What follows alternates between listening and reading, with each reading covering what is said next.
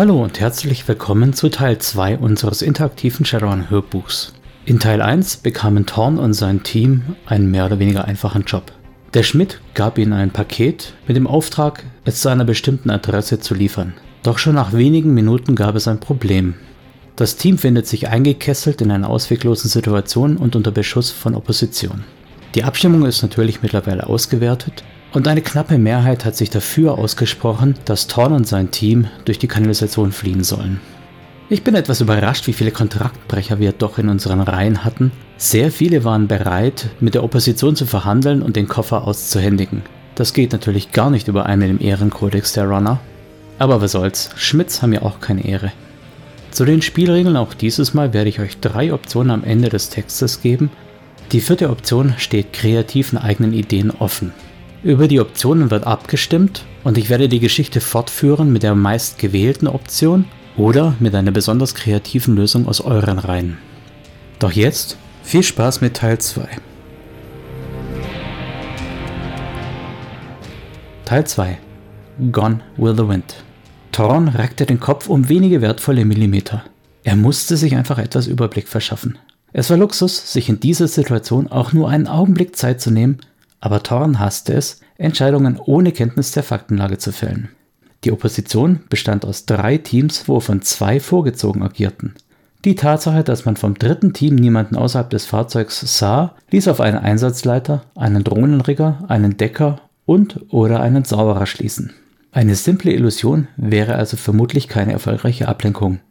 Für einen Moment schien es Thorn sehr verführerisch, den Koffer einfach an die Opposition auszuhändigen. Aber das ging natürlich nicht. Thorn war wohl bewusst, was mit Wallern geschah, die sich erstmal den Ruf erworben hatten, Kontraktbrecher zu sein. Was blieb sonst? Sie könnten versuchen, im Schutz einer mächtigen Kugelbarriere durch die Hinterhöfe zu fliehen.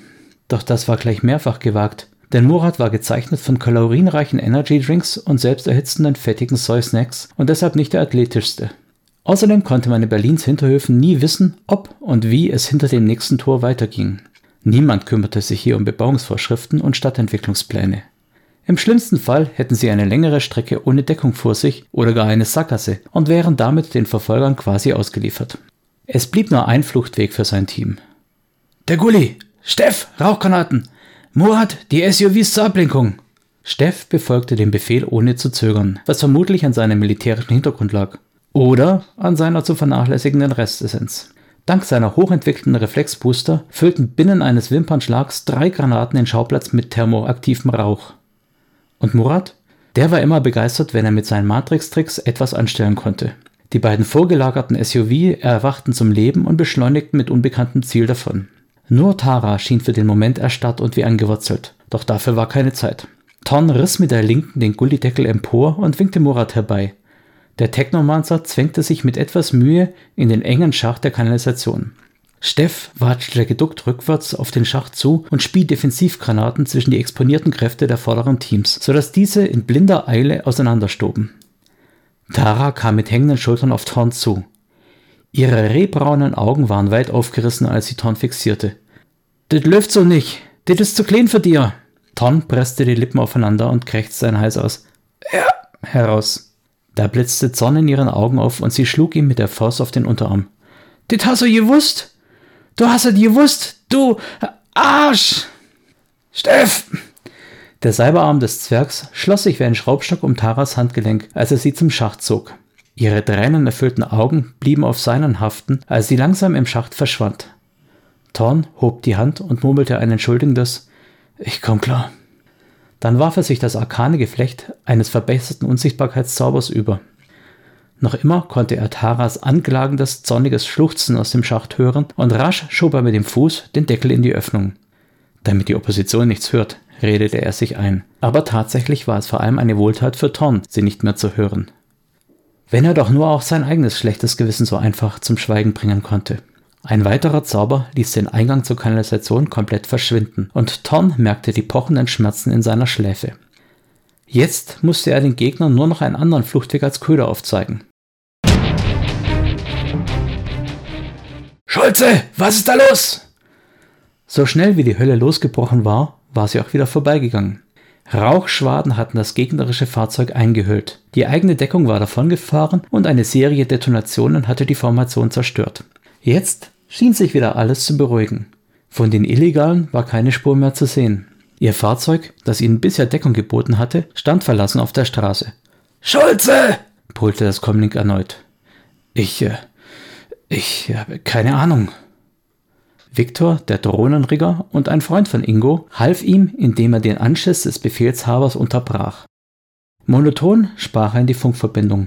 Drohnen haben keine verifizierte Sichtung, nichts im sichtbaren oder infraroten Bereich. Dazu die Zivilisten. Tatsächlich waren die Zivilisten ein Problem.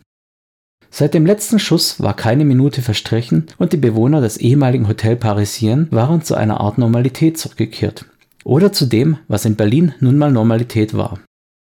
Der Blockwart war mit einer phlegmatischen Gleichgültigkeit dazu übergegangen, die frischen Einschusslöcher wieder auszuspachteln. Mehrere durchwachsen ausgebesserte Flecken deuteten darauf hin, dass dies nicht die erste bewaffnete Auseinandersetzung im Kiez war. Eine Gruppe laut quasselnder Frauen in altertümlich anmutender Kleidung kam gestikulierend und lamentierend auf die Soldaten zu. Schulze war ein ausgebildeter Soldat, aber auf diese Situation hatte ihn niemand vorbereitet.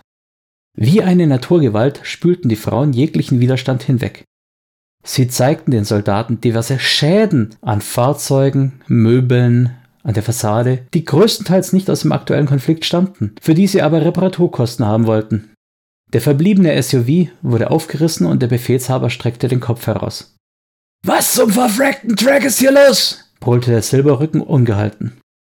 Die Gruppe von Frauen registrierte schnell, dass der neue Akteur wohl das Sagen hier hatte, und sie stürzten sich deshalb auf ihn, so dass Ingo Schulze endlich freikam. Nora kam grinsend auf ihn zugelaufen. Jetzt hat er was er verdient, nuschelte sie beiläufig. Die Elfe schob ein ARO in Schulzes Richtung. Ingo betrachtete das Objekt ratlos und sie grinste ihr Ich bin schlauer als du, grinsen. Wir haben keine Peilung mehr zum Ziel. Schulze nickte verstehend, aber tatsächlich verstand er nichts. Heißt, schnarrte er. Der Peilsender ist defekt oder stromlos oder der Empfang ist gestört. Meinst du, sie haben ihn gefunden? Sieht so aus. Sie beließ es mit einem mysteriösen Schmunzeln und blieb aber neugierig stehen, als Patrovic an ihn herantrat. Chef, Schulze wusste, dass der Eindruck oft wichtiger war als die Tatsachen, also sammelte er seine Restautorität und wandte sich dem TO zu. Patrovic vermeldete. Wir haben ein paar Anwohner befragt, Aussagen gesammelt und versucht, den Fluchtweg der Zielobjekte zu rekonstruieren. Schulze wartete vergebens auf die Schlussfolgerungen, schnauzte dann aber schließlich ungeduldig. Äh, und? Nun, äh, einer sagt, sie seien durch die Hinterhöfe geflohen. Eine andere Zeugin glaubt, einen Drachen gesehen zu haben. Und äh, zwei Jugendliche sagen, sie hätten sich einfach in Luft aufgelöst. Schulze kickte frustriert eine leere Dose gegen die Wand. Der Alte wird toben, grinste Nora sadistisch, während sich Schulze gedanklich schon zurechtlegte, wie er es seiner Frau erklären konnte, dass die Beförderung wohl nun doch nichts werden würde. Thorn stand mit pochenden Schläfen neben den Soldaten und versuchte das Nasenbluten zu ignorieren, das ihn infolge seines dritten aufrechterhaltenen Zaubers eingestellt hatte. Er wagte kaum zu atmen. Sein stille Zauber würde die Menschen um ihn herum täuschen, die Drohnen jedoch nicht. Zum Glück war es recht laut, so dass es für einen Rigger ohne spezialisierte Software schwierig sein durfte, seine Geräusche von den anderen Geräuschen in der Umgebung zu isolieren. Kollisionen waren natürlich ein Problem, also hielt er sich auf vorsichtiger Distanz, um mit niemandem zusammenzustoßen. Gleichzeitig versuchte er aber trotzdem so nah wie möglich zu sein, um alles mitzubekommen, was gesprochen wurde. Ein Drahtseilakt. Die Einsatzgruppe war eine Weile chaotisch durch die Gegend gewuselt und hatte tatsächlich im anarchistischsten Kiez versucht, eine brauchbare Zeugenaussage zu bekommen. Thorn hatte sich schon imaginiert, wie der Entzug einiger weiterer Zauber ihn schließlich in die Knie zwänge. Aber die Solidarität unter den Sinnlosen in der Stadt war groß genug, um den Soldaten keine relevanten Informationen zu geben. Thorn dagegen hatte einiges an relevanten Informationen abgreifen können. Der Einsatztrupp hatte einheitliche Kleidung und Bewaffnung, die zwar keinerlei Konzernlogo aufwies, aber Thorn erkannte einige Waffen und Geräte als japanisch. Mitsuhama, wenn er sich nicht irrte, was leider durchaus im Bereich des Möglichen war. Die aber mit Abstand wichtigste Erkenntnis des Tages war, dass sie einen Peilsender in ihrem Paket hatten. Im Gegensatz zu der Elfentechnikerin wusste Thorn, dass der Peilsender noch nicht von ihnen entdeckt worden war, sondern der Beton der Kanalisation der Grund war, weshalb der Sender nicht mehr geortet werden konnte. Thorn musste seine Kameraden verständigen. Andererseits könnte jede weitere Sekunde mehr Information für ihn bedeuten. Erste Option. Wenn er Tara eine Nachricht auf ihr Comlink senden würde, würde sie es schnell genug bemerken, um eine erneute Ortung zu verhindern? Zweite Option. Thorn wusste, dass er ein astrales Leuchtfeuer war. Konnte er es wagen, unbemerkt einen Watcher zu entsenden? Dritte Option. Thorn konnte das Beste hoffen und unter der Unsichtbarkeit und Stille länger bei den Soldaten bleiben, um noch mehr Informationen zu bekommen. Oder, vierte Option, eure eigenen kreativen Ideen. Über eure Antworten und Rückmeldungen freue ich mich. Ihr könnt per Twitter, Facebook, Mail an mich oder als Kommentar auf der Homepage abstimmen. Die Abstimmung läuft dieses Mal bis zum 5. November. Für den 5. November ist der dritte reguläre Schattenläufer-Podcast geplant. Diesmal mit dem Thema Charakterdarstellung. Es geht dabei nicht nur um Shadowrun und nicht nur um NSC, sondern auch um Spielercharaktere, sodass diese Folge für Spieler und Spielleiter gleichzeitig und für alle Systeme interessant sein könnte. Ich würde mich freuen, wenn ihr reinschaut. Bis dahin, euer Micha.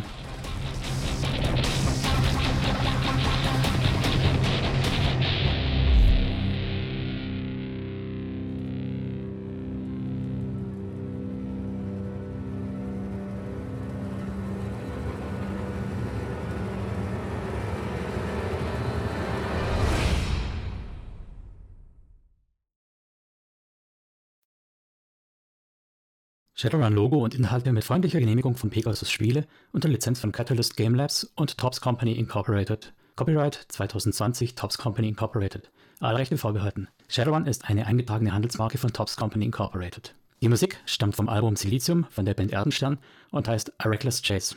Die Verwendung im Rahmen dieses Podcasts erfolgt mit freundlicher Genehmigung von Erdenstern. Alle Rechte bleiben bei Erdenstern.